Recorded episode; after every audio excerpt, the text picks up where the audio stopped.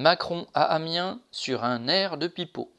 Macron était en déplacement à Amiens le 22 novembre et les médias qui relaient sa pré-campagne se sont disputés les commentaires soulignant un entre guillemets président à l'écoute, entre guillemets dans l'échange, entre guillemets investi dans sa ville natale.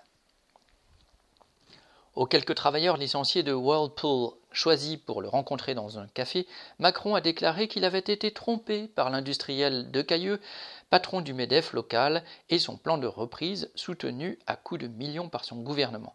Reprise qui s'était terminée par une deuxième vague de licenciements. Je me suis fait avoir, comme vous, on s'est parfois fait prendre pour des imbéciles, fin de citation, a plaidé Macron. Oubliez son cynisme quand il avait bien utilisé la situation dans sa campagne électorale d'alors, se présentant face à Le Pen comme l'homme des solutions.